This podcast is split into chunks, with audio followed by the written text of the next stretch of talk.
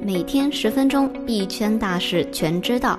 大家中午好，欢迎收听由区块链行情资讯 APP 蜜蜂茶提供数据支持的午间音频节目《必须知道》，我是主持人小蜜。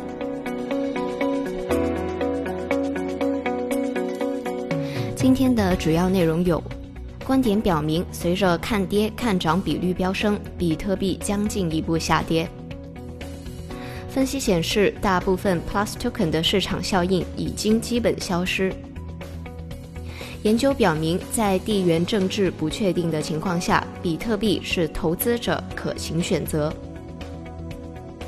人大国际货币研究所副研究员称，金融分布式账本技术安全规范可以规范区块链安全漏洞。链上积分管理平台完成开发，火币中国与吉鸿股份在区块链加快销领域迈出实质性步伐。下面是快讯的详细内容。有观点表明，随着看跌看涨比率飙升，比特币将进一步下跌。根据 Skill 数据，比特币期权合约看跌看涨比率已经达到1.42，这是自十二月中旬以来的最高点。期权合约为衍生品市场提供了一种独特的风险敏感度，因为它允许交易员根据不断变化的市场趋势选择退出头寸。这种选择退出既可以是买入，也可以是卖出。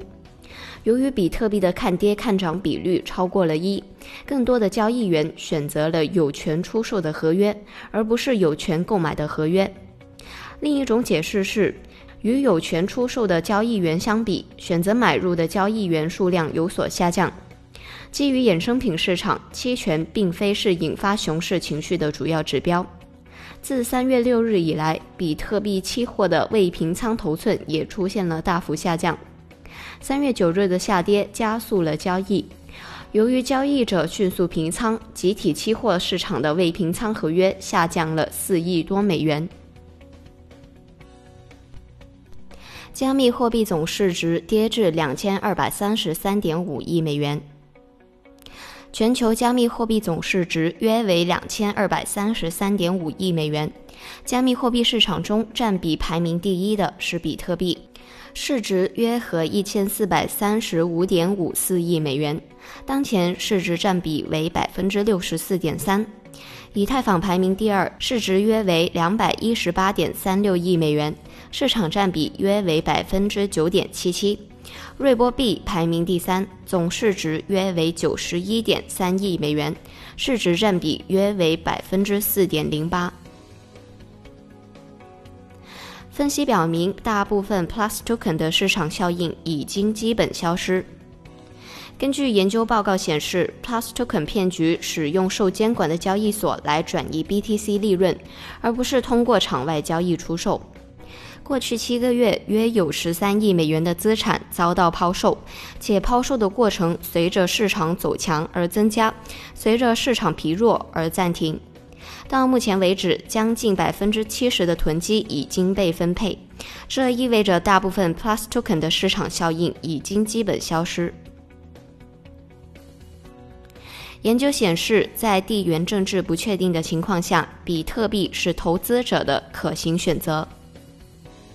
比勒陀利亚大学最近的一项研究分析了比特币以及其他加密货币对地缘政治发展的反应，包括 ETH、XRP、LTC 和 XLM。该研究强调了地缘政治风险对比特币价格的影响，投资者从股票市场转向了比特币市场，这反过来又导致了比特币价格的上涨。该报告称，由于投资者认为比特币是对冲全球不确定性的对冲工具，因此地缘政治风险水平的上升可能会对比特币价格产生积极影响。根据分析数据，在五种领先的加密货币中，比特币表现出重大的跳跃或价格不连续性，均与地缘政治风险的上升水平同步。该研究的结论是在地缘政治不确定性加剧的情况下，比特币是投资者的可行选择。美国自由党总统候选人提议通过主权加密货币 Americoin 建立去中心化货币系统。二零二零年美国总统大选的第一位自由党候选人亚当·科克什已经任命阿拉斯·泰尔凯斯为其首席区块链政策顾问，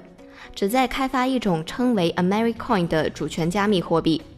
泰尔凯斯将专注于开发与联邦政府所有资产挂钩的加密货币，包括美国政府的大量土地、能源、黄金、木材和矿产资源。亚当·科克什的目标是建立一个以 Americoin 为中心的新的去中心化货币体系。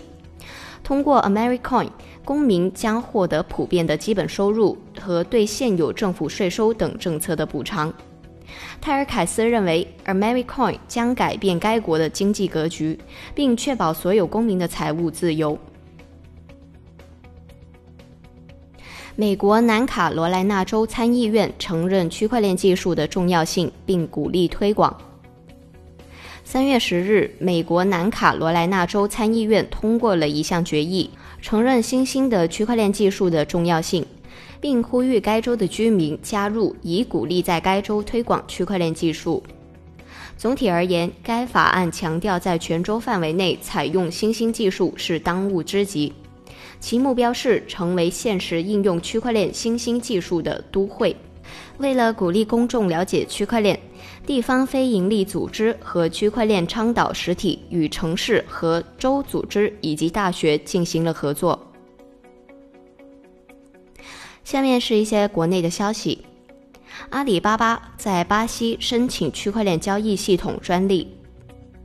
阿里巴巴已经在巴西注册了基于区块链的系统专利，类别为保险、金融业务和货币业务。该系统的名称为“蚂蚁独角兽”。该报告没有具体说明该倡议是否将在巴西实施。人大国际货币研究所副研究员称，金融分布式账本技术安全规范可以规范区块链安全漏洞。针对此前出炉的金融分布式账本技术安全规范，中国人民大学国际货币研究所副研究员曹胜熙表示，与此前相比，发布于2020年的规范主要针对金融行业，对分布式账本的用户管理、监管支撑、隐私保护等方面提出了更高的要求。在规范推出后，金融区块链在架构设计、模块功能、软件接口等方面都有了参考基准。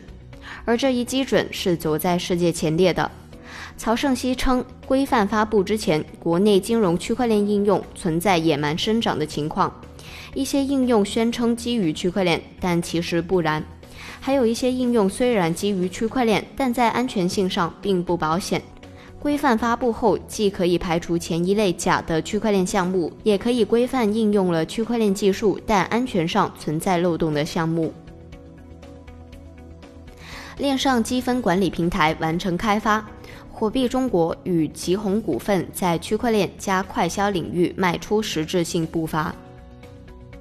三月十二日，火币中国与吉鸿股份共同打造的链上积分管理平台已经完成开发，随后将应用于积分商城，实现链上积分的发行、兑换和管理。这意味着双方在区块链加快销行业实践中迈出了实质性的一步。火币中国产业赋能中心负责人范进介绍，基于区块链技术的积分发行兑换平台，可以为企业及客户提供三大价值。首先，平台底层使用火币中国自主研发的区块链 BaaS 平台，不仅可以进行链上发行通用积分，还可以与平台商家的积分进行兑换。其次，大大拓宽了积分应用场景。在提高用户活跃度同时，可以鼓励更多购买行为的产生。最后，以技术手段帮助客户自建生态联盟，实现双方共赢。吉鸿股份董事长庄浩表示，将在二零二零年大力推进区块链与快消行业以及食品行业的应用合作与落地，为食品安全尽一份微薄之力。今天的快讯播报到这里就结束了，我们下期再见。